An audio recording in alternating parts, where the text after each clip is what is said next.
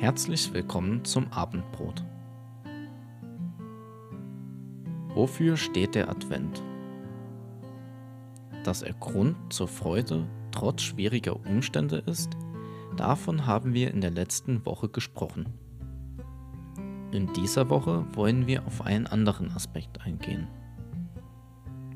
Im Advent schauen wir nicht nur in die Vergangenheit und gedenken der Geburt unseres Retters Jesus, also seiner Ankunft vor über 2000 Jahren hier auf der Erde, sondern wir blicken gleichzeitig in die Zukunft.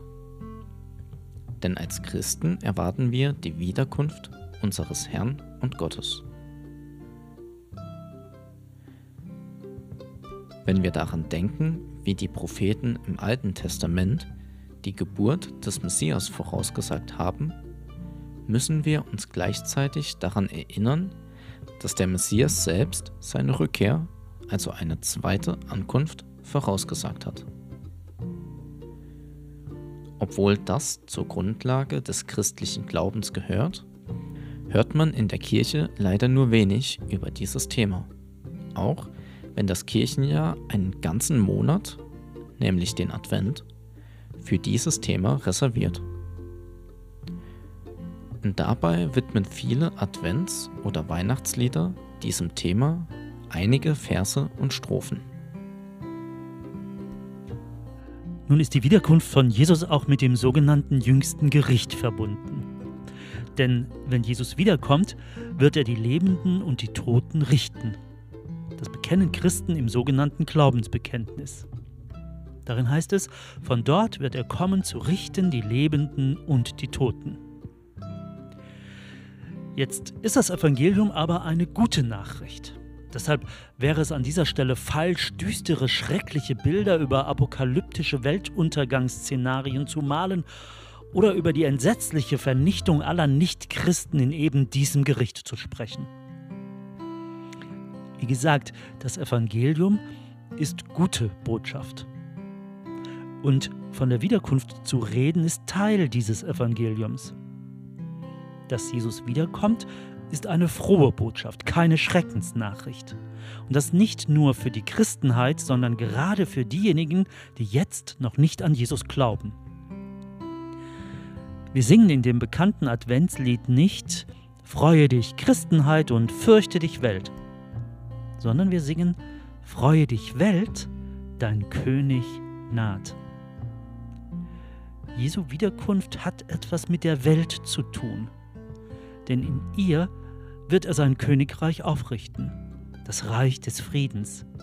Das wird er nicht nur für die Gotteskinder gründen. Paulus der Missionar schreibt einmal an seinen Freund Timotheus, Gott hat uns nicht gegeben den Geist der Furcht, sondern der Kraft und der Liebe und der Besonnenheit. Wenn wir Christen demzufolge einen Geist der Kraft und der Liebe bekommen haben, dann bedeutet dies, dass wir der Welt keine Botschaft der Angst schuldig sind, sondern eine Botschaft der Kraft und der Liebe. Und genau das will die Nachricht von der Wiederkunft Jesu für uns sein. Eine Botschaft der Kraft.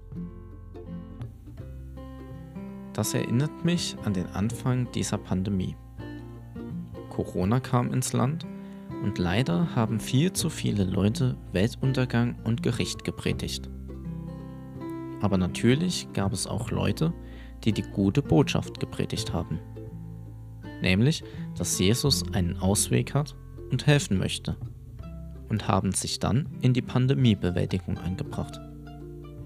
Indem sie zum Beispiel Masken genäht haben oder für ihre Nachbarschaft einkaufen gegangen sind sich von erlaubten Veranstaltungen freiwillig ferngehalten haben oder auf ihre persönliche Art und Weise geholfen haben. Die Welt geht von alleine zugrunde. In der Physik nennt man das Entropie. In einem Satz zusammengefasst kann man Entropie so erklären. Der Schreibtisch wird von alleine unordentlich damit er wieder aufgeräumt wird, muss man nachhelfen. Wenn also die Welt von alleine im Chaos versinkt, dann braucht es Leute, die für Ordnung sorgen. Wenn die Welt immer schlimmer wird, braucht es Christen, die Gutes tun. In Matthäus 25 erzählt Jesus ein Gleichnis von seiner Wiederkunft. Dort richtet er nicht die Ungläubigen, sondern seine eigenen Nachfolger. Wer mit seinen Talenten Gutes in der Welt vollbracht hat, der wird belohnt. Wer stattdessen seine Talente nicht benutzt hat, der wird verurteilt. Die Botschaft, dass Jesus jeden Moment zurückkommen kann, ist also nicht nur eine gute Botschaft, sondern auch eine freundliche Erinnerung an uns Christen, dass wir einen Auftrag in dieser Welt haben, nämlich dass es Leute gibt, die auf unsere Hilfe angewiesen sind. Leider gibt es aber auch viele Christen, die sagen, Jesus ist in den letzten 2000 Jahren nicht zurückgekommen, er wird also bestimmt noch etwas brauchen. Morgen oder übermorgen ist noch nicht mit ihm zu rechnen. Doch Tatsache ist, mit jedem Tag, der vergeht, kommen wir der Wiederkunft von Jesus ein Stückchen näher. Nie war sie so nahe wie heute. Allerdings ist es auch falsch, den Tag der Wiederkunft ausrechnen zu wollen.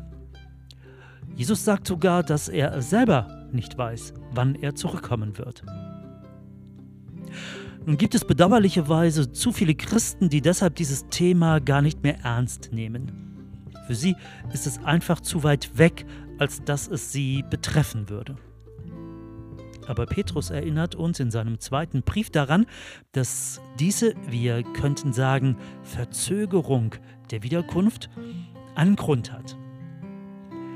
Der Herr erfüllt seine Zusagen nicht zögernd, schreibt Petrus, so wie manche es meinen.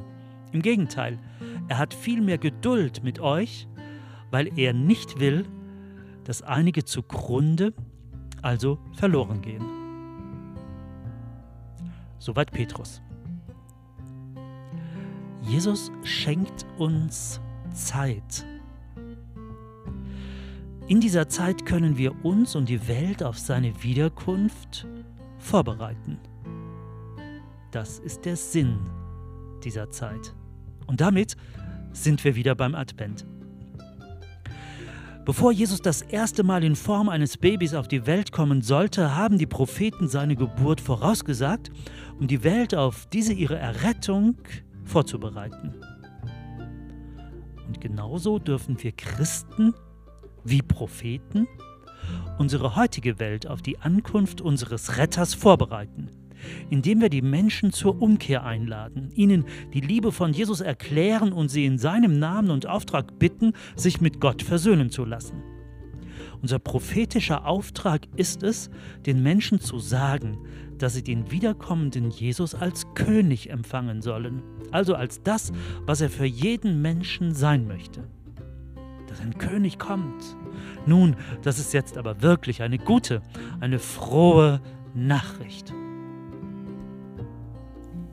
Jetzt stell dir einmal vor, Jesus würde heute Abend wiederkommen. Was würdest du dann heute noch tun? Was regeln? Was klären? Wem würdest du heute noch davon erzählen wollen? Und was könntest du Jesus davon berichten, wie du dich und dein Umfeld auf seine Wiederkunft vorbereitet hast? Oder einmal angenommen, Jesus würde genau heute in einem Jahr wiederkommen. Würdest du dein Leben umgestalten müssen? Und wenn ja, wie? Was würdest du verändern? Wie immer darfst du uns gerne davon erzählen, wie du dich auf den Advent des Herrn vorbereitest. Ruf uns an oder schreib uns. Wir sind gespannt, welche Vorbereitungen du triffst. Bis nächste Woche zum Abendbrot.